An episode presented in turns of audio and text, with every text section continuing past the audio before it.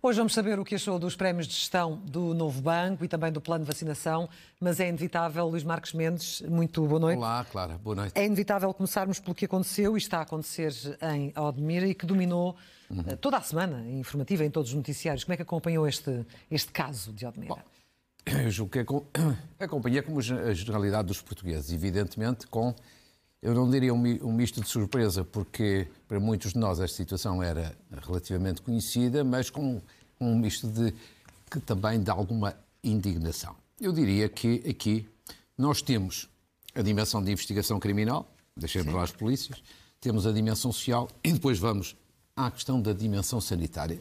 A coisa mais importante é a dimensão social. O problema social ali. E a primeira reflexão que isto ocorre é o seguinte: olhamos para tudo isto e parece que temos dentro de Portugal dois países. Hum. Temos o país que fez uma grande cimeira no Porto, já falaremos disso daqui a bocadinho. Temos o país da Web Summit, moderno, decente, virado para o futuro. E depois temos um lado o país que não tem decência, de Odmira, que não é apenas Odmira, mas também, neste caso, Odmira, sem decência, sem regras, desumano, que viola direitos fundamentais, que parece um país do terceiro mundo. Uhum. Já não da Europa, mas do terceiro mundo. Isto dá para refletir, porque devo dizer que isto envergonha qualquer um. Independentemente da responsabilidade, já lá iremos, mas isto é envergonha, envergonha o país, envergonha os portugueses, da direita, da esquerda, do, do centro, e, e acho que tem que ser feito um esforço depois de passar esta espuma para que as questões tenham solução. Mas a Porque verdade eu é que... muito que depois mudemos de tema e não haja solução. A verdade é que a nível nacional e a nível local eh, sabiam do que se estava a passar e pouco ou nada fizeram. Sendo um assunto de responsabilidade coletiva, há de facto entidades que têm especial responsabilidade. Eu começaria pelo Presidente da Câmara, que acabámos de ver numa imagem. Uma de duas em relação ao autarca de Odmira. Ou ele não teve peso político, não tem força política para bater o pé e exigir que fizesse aquilo que era necessário, ou então ele não fez o que podia e o que devia. Eu inclino mais para esta hipótese em qualquer circunstância, ele tem muita responsabilidade. Está há 12 anos, está ali no terreno, conhece a situação, claro. nunca se viu como agora ele a aparecer a agitar as consciências. Segundo, centrais sindicais. Nós estamos a falar de trabalhadores. Trabalhadores estrangeiros, é certo, mas trabalhadores sujeitos à lei de Portugal, com os direitos e os deveres dos portugueses, que ainda por cima fazem um trabalho penoso, duro, que muitos trabalhadores portugueses já não querem fazer. Centrais sindicais normalmente manifestam-se por tudo e por nada, muitas vezes com razão, sei lá, quando há um problema na função pública ou em qualquer empresa. Aqui, podem ter feito alguma coisa, mas o país nunca notou nada de significativo. E eu acho que as centrais sindicais, sobretudo a CGTP, têm que mudar um bocadinho de atitude. Imigrantes são trabalhadores que estão sujeitos à lei do país, direitos e deveres como os nossos. Uhum. Terceiro, Ministério do Trabalho, fiscalização, ACT, Autoridade eh, para as Condições de Trabalho. Já houve notícias de que fez algumas diligências, alguns relatórios, mas perante as situações que o país todo viu, exigia-se muito mais. Eu acho que no essencial fecharam os olhos, como quase toda a gente fechou os olhos, conhecendo a situação, mas fecharam os olhos. E depois, finalmente, direta ou indiretamente, o governo. Mas agora o governo aqui não é ir à parte do ministro Cabrita, e já lá iremos daqui a Sim. bocadinho. Eu acho que anda toda a gente dentro do governo a esconder-se atrás do ministro Cabrita. Claro que ele foi desajeitado, e claro que ele foi trapalhão, como é habitual, já falaremos disso. Mas anda muita gente a esconder-se dentro do governo atrás dele. Ministros, secretários de Estado, primeiro-ministro. Porquê? Ele é o bombo da festa. Porquê? Porque este é um assunto transversal. Tem a ver com habitação, tem a ver com saúde, tem a ver com condições de trabalho, tem a ver com várias áreas, com vários ministros, com vários secretários de Estado, mas toda a gente só bate em cabareta. É, sim. Sim. Ele é o bombo da festa. E porquê? Porque o governo tem uma enorme responsabilidade nesta matéria. Eu recordo aqui que em 2019 houve uma resolução do Conselho de Ministros em que, de alguma forma, o governo legitimou muito desta situação com aquela criação, a legalização dos chamados contentores. E na altura houve pessoas que chamaram publicamente a atenção para aquele atentado social. Talvez aquela que foi mais vibrante, com a coragem que, que, que a caracteriza, Helena Roseta. Uhum. Mas houve mais. E, mas o governo fez aquilo. Legitimou um bocadinho, um bocadinho tudo isto. Mais ainda, você veja que esta semana toda a gente se pronunciou sobre Odmir. Do setor público, do privado, do Estado, da, de, das empresas. Mas eu queria dizer-lhe aqui o seguinte. Será que o país sabe que nesta área há uma secretária de Estado chamada Secretária de Estado da Integração e das Migrações? Eu acho que o país não sabe. Mas há. Ela pelo menos não apareceu durante pois, a semana. Pois é, o problema é esse, sabe? Há, chama-se Cláudia Pereira, está no Ministério da Presidência, mas ninguém lhe conheceu a cara, não apareceu a informar, a esclarecer, a explicar coisíssima nenhuma, ninguém a conhece, parece que está desaparecida em combate. Ou então é porque tem uma visão. Ou seja, mais outra a esconder-se atrás do ministro, do ministro Cabrita. E, mas mais. Uma visão diferente daquilo que há no terreno, é, pelos vistos, eu, não é? Mas eu vou-lhe vou dizer: é um, há um mistério, isto é um mistério, mas há um segundo mistério que é este. É que esta secretária de Estado, há um ano atrás, pronunciou sobre Odmira.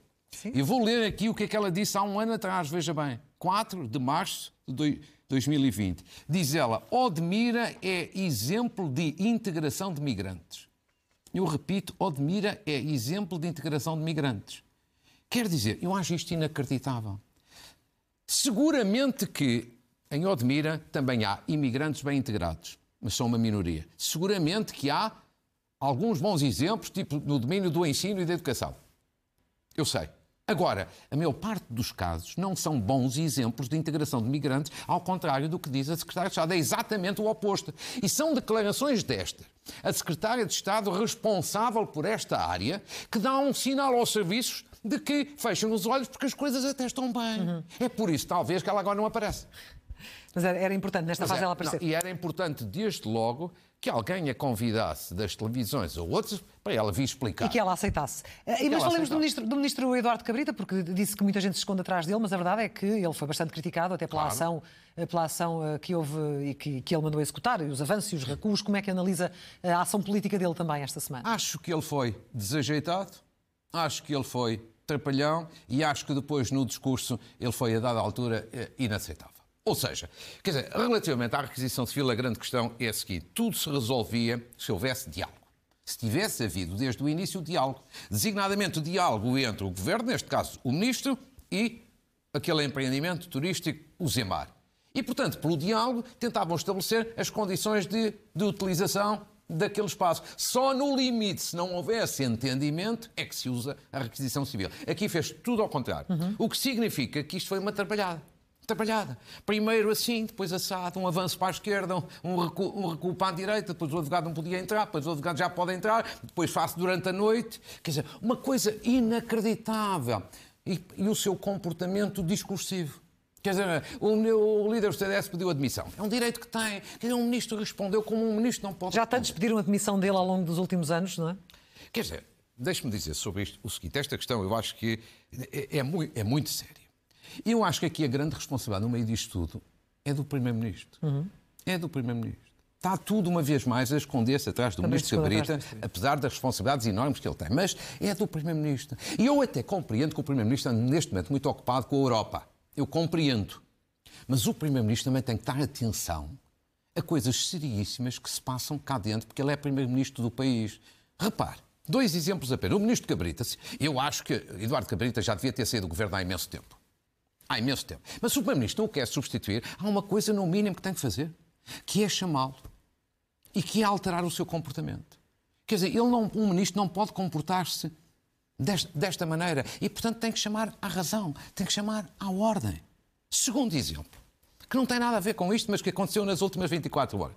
O secretário de Estado, João Galamba, uhum. que tutela a energia que fez aí uma, uma afirmação, um post no Facebook contra a sua colega eh, eh, Sandra Felgueiras, o 6 às 9, inqualificável. Uhum. Quer dizer, gosta ou não gosta da jornalista, gosta ou não gosta do programa, aquilo não é linguagem aceitável num, num membro uhum. do governo.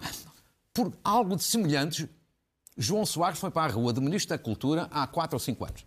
O Primeiro-Ministro achou que ele não tinha condições e substituiu. E agora João Galamba. Quer mesmo dizer, tendo apagado ele... o post, uh, Deixa... ah. mesmo tendo apagado o post, Sim, mas a responsabilidade está lá. Ele escreveu. Sim. Depois, como não é corajoso, como, um é. Como, como, só tem coragem retórica, retirou o posto. Mas o, o, o, mal está feito. E eu acho que o Primeiro-Ministro não vai, evidentemente, demiti-lo. O Primeiro-Ministro não demite Sim. ninguém. Não demite ninguém. Nada, nada, nada. Até à remodelação, mais tarde. Depois, nessa altura, vão, vão todos. Agora, mas tinha a obrigação de obrigar o Secretário de Estado a retratar-se. A pedir desculpa. Ou seja, o Primeiro-Ministro não tem apenas obrigações perante a Europa também tem obrigações, em primeiro lugar, cá dentro, e de um primeiro-ministro existe, em primeiro lugar, que ponha um bocadinho de ordem na casa. Mesmo estando em fim de ciclo ou, ou para lá caminhando, convém que pôr um bocadinho de ordem na casa. Só a leitura é de que ele então concorda com estes, com estes comportamentos. Vamos avançar. Falamos sobre a vacinação eh, que Sim. tem decorrido eh, a bom ritmo. Aliás, ontem foi um dia Sim. Eh, muito bom em termos de vacinação. Embora as pessoas continuem muito ansiosas, o que é compreensível. E aqui e lá bastante críticas, o que também é normal. Não vem mal nenhum, as coisas no essencial estão a correr bem. Há uma falha aqui, há uma falha lá. É normal, sim, sim. não percebe se esta envergadura, mas estão a correr bem. Vejamos, de resto, com alguns exemplos, com alguns números, como as coisas estão a correr bem. Comecemos pela Europa. A nossa posição na Europa, vacinação dentro da União Europeia. Evidentemente já sabemos que a Europa está muito pior que os Estados Unidos, que o Reino Unido, mas dentro da Europa, como ali se vê, Portugal está a meio. Há dois países mais destacados, que são Malta e a Hungria, dois bastante atrasados, os últimos, Letónia e Bulgária, Portugal está na média europeia. Portanto, estamos bem. Não estamos, não estamos com problemas de maior. Agora, vejamos cá dentro com números. Quantas doses é que já foram administradas? Vamos ver. Doses administradas total até ontem, isto são números oficiais de ontem, são 4 milhões. E só para esclarecer os telespectadores, os números não são meus, são, são, são oficiais. Sim, sim. E, e, portanto, é um número significativo. Pessoas com uma dose, já quase 3 milhões, mais concretamente, 2 milhões e 900 mil. É significativo. Com a vacinação completa, duas doses, já 1 milhão e 100 mil pessoas. E, e isto está agora a acelerar, por exemplo, já está, já está uh, em funcionamento o autoagendamento para maiores de 60 anos, e o calendário, provavelmente o calendário da vacinação, ou seja, aquele, aquela data de 23, 23 de maio, talvez a vacinação dos 60 anos acabe um, pouco, um pouco mais cedo. Um é pouco bom. mais cedo? Antecipando, a, antecipando a, Sim, os que vêm a seguir, dos 50 aos 59. Seguir, exatamente, e portanto pode acabar ali por 20, portanto pode ser uma antecipação. Não interessa agora quanto. Vamos ver uh, vamos do ritmo, sim. Agora, vamos ver uma parte que também é interessante, que as pessoas gostam de ser, vacinação por regiões do país por regiões do país. Nós temos, é muito semelhante, mas o Norte com 26%, pelo menos uma dose, é disto que se trata. O Centro e o Alentejo são os que vão à frente, 31% e 32%. Lisboa e Valdetejo com 26%, tal como o Norte, o Algarve com 24%, a Madeira com 29%, quase 30%, e os Açores com 24%. E ali, e um dado importante, a Ilha do Corvo, nos Açores, essa já está completamente já está. vacinada desde o dia 9 de abril, o primeiro território português e da Europa completamente vacinado. Ou seja, acho que no essencial isto corre bem. Há pessoas, insisto, com muita ansiedade. Claro que há algumas falhas. Não hoje recebi pessoas com 71 anos que ainda não foram chamados. 71 anos, chama a atenção. Sim, sim, sim. É, há pessoas que dizem, muito bem, Ainda estou à espera do SMS da sequência do autoagendamento. Muito bem. Agora, no essencial, nós temos de ter compreensão. O processo corre bem. E, entretanto, eh, tivemos também aqui boas notícias. Eh, estamos na lista verde uh, do, do Reino, Reino, Unido, uh, e são, há uma perspectiva mais positiva neste momento para, para o nosso é. turismo, nomeadamente para o, para, para o Algarve e para, para, as viagens. Para as pessoas que começam a pensar em alguma normalidade e em viajar, é importante saberem o que é que se passa com o chamado Certificado Verde Digital. É uma espécie de passaporte a ser criado dentro da União Europeia. Primeiro ponto a terem atenção vai ser aprovado dentro de poucas semanas. Estão a ultimar-se as negociações entre Comissão Europeia e Parlamento Europeu e a ideia é que em meados de junho, sublinho, de meados de junho, esse, essa espécie de passaporte verde digital na Europa esteja em vigor. Segundo dado, para que é que ele vai dar? Só para viajar. Ah, muita gente diz, vai dar para isto, para entrar no restaurante. Não, é para viajar. É para viajar. Que dados é que lá vão estar? Três dados. Pessoa vacinada ou tem um teste Covid negativo, PCR, ou então teve recentemente Covid e está recuperada. Ou seja, aqueles que têm imunidade. Eu julgo que é um instrumento importante para facilitar as viagens de avião dentro da União Europeia. E para controlar a pandemia, como é que vê aquela, aquela sugestão de Joe Biden, do presidente norte-americano, de suspensão Biden, das, das patentes? Eu acho, que, eu acho que o presidente dos Estados Unidos surpreendeu toda a gente com uma proposta que eu acho inteligente. E é inteligente, sobretudo, porque eu não sei se ela. Nem todos concordam. Não sei se ela é eficaz. Não Sim. estou a dizer que. Não sei se ela é eficaz, até porque não sou especialista, e se vai por diante. Mas é inteligente porque dá uma ideia de que ele não está a pensar apenas nos Estados Unidos, mas também no mundo. Dá uma ideia de que ele quer liderar também no domínio das vacinas, porque a China e a Rússia estão a usar muito as vacinas para fazerem em política. E de caminho ajudará eventualmente as farmacêuticas a baixar o preço das vacinas. Agora, a União Europeia, como se viu ontem no Porto, diz não. A União Europeia acha que esta solução é simbolicamente importante, mas não é eficaz. Uhum. E que acha que a aposta tem que ser no aumento da produção, não haver limites às exportações e, sobretudo, os países ricos doarem, comprar e doarem vacinas aos países pobres. Eu diria aqui o seguinte: este mundo ocidental, Estados Unidos e Europa, vão ter que se entender. E o importante para entenderem é terem atenção a isto. Nós precisamos de chegar as vacinas a todas as grandes regiões do mundo. A todo o mundo, mas sobretudo às grandes regiões. Sim, sim. À Índia, à África ou ao Brasil. Porque senão, nós também estamos em perigo. Vêm as novas variantes. Claro. E, portanto, pensamos que estamos bem e não estamos. Segundo lugar, se não levamos, sobretudo aos países pobres, aí agravamos brutalmente as desigualdades eh, sociais. E já agora que falo de, aqui de, de, de, doações, diria o seguinte: Portugal, como eu sublinhei aqui na semana passada, vai ficar com muitas doses que não vai poder usar. Uhum. Acho que não era má ideia que as autoridades em Portugal, a começar pelo governo, pensassem num exercício de amizade e de solidariedade, não é caridade, é amizade e solidariedade, em doar as doses que não vão ser precisas aos países africanos de língua portuguesa. Muito bem. Avançamos para, para um, um dos casos da semana, eh, a gestão, Sim. os prémios de gestão do, do, do novo banco, independentemente, obviamente, da, do mérito dos gestores num banco, nas condições em que está o novo banco. Que sentido é Sim. é que isto faz? Oh, Clara, deixe-me dizer, eu já lá vou aos prémios de gestão, eu não vou esquecer a sua questão, mas deixe-me colocar antes uma questão, porque há duas ou três questões aqui importantes sobre o novo banco. Primeiro, houve uma auditoria do Tribunal de Contas. Sim, sim. Não teve grandes revelações, mas há uma revelação que passou relativamente sem, sem o, o combate que precisa de ter e que é muito grave. E que é muito grave. E que é esta. O, novo, o Tribunal de Contas, mal ou bem, veio dizer o Estado, através do Fundo de Resolução, tem pago dinheiro ao novo banco todos os anos, não apenas por causa daqueles ativos problemáticos que estavam no contrato, mas também por causa de perdas da gestão corrente do banco. Isto é gravíssimo. Significa que o Estado está a gastar mal o seu dinheiro para além do contrato. Depois o novo banco vai dizer que isso não é verdade. Mário Centeno, governador, que também é o Mário Centeno, ex-ministro, também disse que não é verdade. Mas atenção, aqui chegados, uma de duas. Alguém está a mentir e alguém está a falar a verdade. Hum. E a Assembleia da República tem que chamar lá esta gente para esclarecer. Porque estamos a falar do dinheiro dos portugueses. Claro. E foi um tribunal que disse isto Tribunal de Contas. Segundo, prémios de gestão. Acho uma decisão inqualificável, insensata, provocatória, quase pornográfica. Acho que não, é, significa que não aprendem nada. Porque já no tempo da Troika, quando o Estado emprestou dinheiro, os chamados cocos, a outros bancos, uma das imposições era, olha, enquanto houver intervenção do Estado, nem pensar em... Mas prémios... é uma matéria também de bom senso. Não, é de bom senso. Neste caso é de falta dele.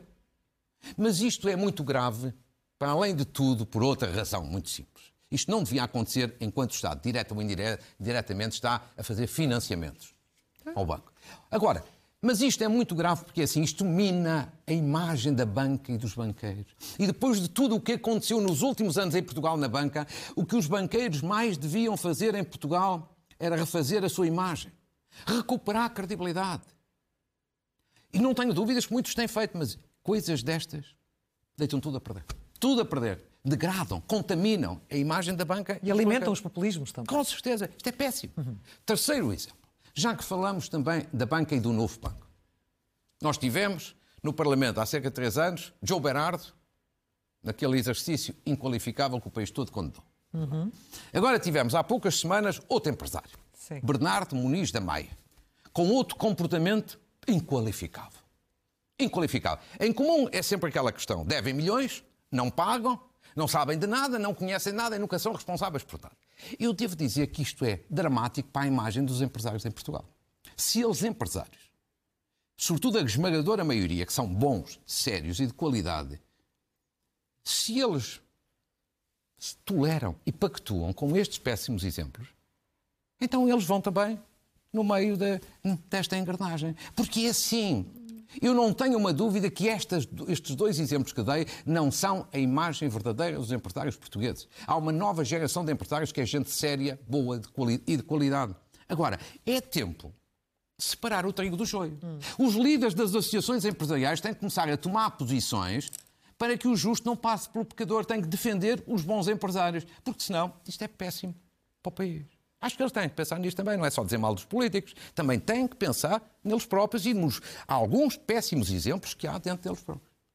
Agora, deixa-me só terminar com outra coisa, que é nesta semana, relativamente ao, relativamente ao novo banco, eu fiquei estupefacto com várias coisas. Também vi uma intervenção do PSD na Assembleia da República, a defender, pareceu-me isso, a dada altura, que o novo banco eventualmente devia ter ficado público e não devia ter, ter sido vendido. Sim. Bem, se foi assim, eu devo dizer, é, é caso para perguntar o que é que se passa no PST. Quer dizer, o PST andou anos e anos e anos a defender o contrário o que é que se passa? Quer dizer, é a pressão das redes sociais, é o, é o populismo do, do Chega a contaminar, é, são as sondagens. Quer dizer, tem que, que haver é que um bocadinho de, de, cuidado e não, e não tanta precipitação. Na semana passada, agora sim, falamos, falamos da, da Cimeira do Porto, porque na semana passada sim. destacava a importância que esta Cimeira uh, teria para Portugal e, sobretudo, sim. para a imagem do próprio Primeiro-Ministro e para a sua missão política de futuro.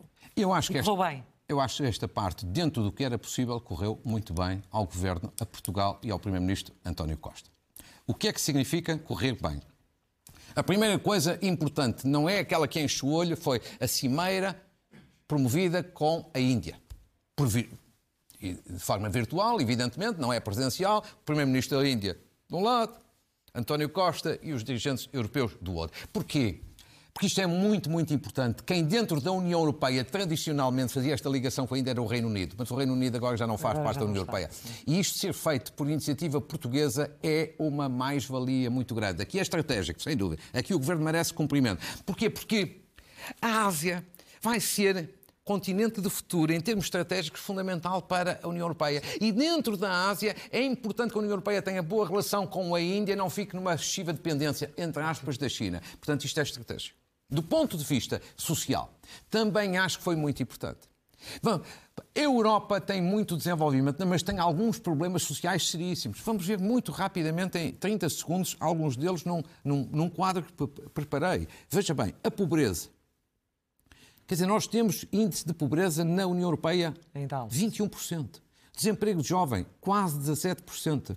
A diferença entre os mais ricos e os mais pobres, que é o chamado índice de Gini, 30%. Claro que os Estados Unidos são piores, mas vamos mal. A desigualdade salarial. Ali a desigualdade salarial é a diferença entre salários de homens e de mulheres. Sim, sim, sim. Há uma diferença de 14%, obviamente, em desfavor das mulheres. Ou seja, estes dados mostram que António Costa tinha toda a razão em fazer esta cimeira social e juntar os políticos da Europa e em juntar os parceiros sociais e os membros das empresas, porque estes números apontam neste sentido. Agora, há muita gente que diz, pois é, mas as metas que lá saíram são aspiracionais, pois. ou seja, não, não são vinculativas. Isso é verdade, mas são as regras da União Europeia porque é matéria nacional. Mas é importante ousar, é importante tentar. As coisas vão fazendo o seu caminho. Houve compromissos que foram assumidos até ao final da década e, portanto, acho que o governo esteve bem, acho que Portugal sai bem e o Primeiro-Ministro também conduziu muito bem, tal da mesma maneira que o critiquei por causa do Admira. Acho que aqui ele merece elogio. E é uma vitória que lhe dá jeito do ponto de vista interno, com estes problemas todos com o Admira, dá-lhe jeito desviar as atenções. E do ponto de vista externo, para uma pessoa que eu acho, como ele, aspira de hoje à manhã a um cargo europeu, Sim. vai marcando pontos nessa trajetória e, nessa pontos. caminhada. Estamos a três minutos do final, temos tempo, tempo, ainda para o último tema ou vamos já para as Claro, não, temos tempo. Sim. Sim. Então, muito rapidamente, a Espanha e as eleições autonómicas em Madrid, que deram uma vitória Sim. retumbante à direita. Sim, é uma vitória retumbante porque não estava à espera daquela dimensão. O PP tem uma subida astronómica. O Podemos foi decapitado na sua liderança. Portanto, veja logo o efeito. O Ciudadanos, praticamente, está desaparecido. Os socialistas levaram uma grande pancada. Portanto, uma grande vitória à direita e uma derrocada enorme à esquerda. Uhum. E a grande questão aqui que se coloca, que muitas vezes que várias pessoas colocaram esta semana é isto tem algum efeito em Portugal? Ou isto tem aqui algum impacto em Portugal? Eu acho que não. Nem extrapolar daqui para a realidade portuguesa. Ah, não, não, não é possível extrapolar. Acho que Portugal é Portugal, Espanha é Espanha, são eleições autonómicas. Acho que não, não faz sentido. Até por, até por esta razão.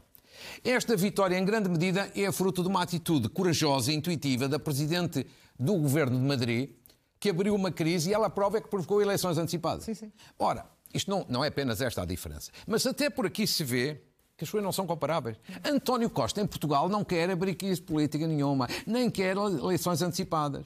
Primeiro porque ele percebe que seria uma rematada estupidez. Porquê? Porque ele, se tiver eleições, volta a ganhar. Mas volta a não ter maioria absoluta. Portanto, é uma vitória de perro. Então, para que é que ele vai fazer eleições? Segundo, o que ele quer verdadeiramente é chegar até 2023. Terminar o seu ciclo, o seu mandato, que é normal e natural, e eventualmente depois ter uma aventura de outra natureza. Hum. E Rui Rio também ou tem uma retumbante vitória nas autárquicas, coisa que melhorar, vai melhorar, vai subir de resultado, sem dúvida. Mas uma retumbante vitória não será fácil. Se não tiver, precisa de tempo. Precisa de tempo para preparar uma alternativa. E, e eventualmente também lhe dará jeito ir a eleições em 2023 com o sucessor de António Costa e não com o António Costa, porque Rui Rio, na cabeça dele, não sei se será verdade ou não, acha que com o sucessor é mais fácil do que com aquele que está em funções. Portanto, acho que não é extrapolável o que aconteceu em Espanha para Portugal. Para Portugal. Não. Notas finais? Notas finais. O que é que tem? Muito para. Uma, primeiro é uma novidade, uma notícia. Sabe quem vai ser? O novo presidente da Associação Portuguesa de Bancos, Vítor Bento. Um grande economista, já foi presidente do novo banco, uma excelente escolha. Segundo, uma palavra de saudação à Fundação Oceano Azul e ao seu presidente, um grande especialista em matérias do mar, Tiago Pitecunha, porque, como já veio a público, entregou ao Governo na semana passada um projeto para a criação da área marinha protegida de interesse comunitário no Algarve. É ali na zona entre Lagoa e Albufeira. Parece que é, é um projeto de grande, grande qualidade Sim. ambiental. Parabéns. Aqui também uma saudação ao embaixador de Portugal no Senegal, em Dakar, Vítor Sereno que além de ter sido considerado há um ano ou dois o diplomata económico do ano, vai inaugurar uma aplicação digital que é importantíssimo para os empresários portugueses poderem ver perspectivas de contratos, de negócios ou de iniciativas empresariais em toda aquela zona da África e, portanto, é assim mesmo que um diplomata deve agir no terreno fazendo diplomacia Sim. económica. E, finalmente, como não tenho muito tempo, uma homenagem a Julião Sarmento. Sim. Eu já não tenho nada a acrescentar ao que de muitíssimo bom foi dito sobre ele de um talento do outro mundo e do, do artista provavelmente com maior dimensão, português, com maior dimensão internacional e ainda por cima com muita, muita pena de ser muito jovem. E, portanto, fica aqui uma homenagem à cultura, uma perda para a cultura. Muito obrigada, Luís Marques Mendes. Voltamos aqui a encontrarmos no próximo domingo. Claro, foi um Até gosto lá. também.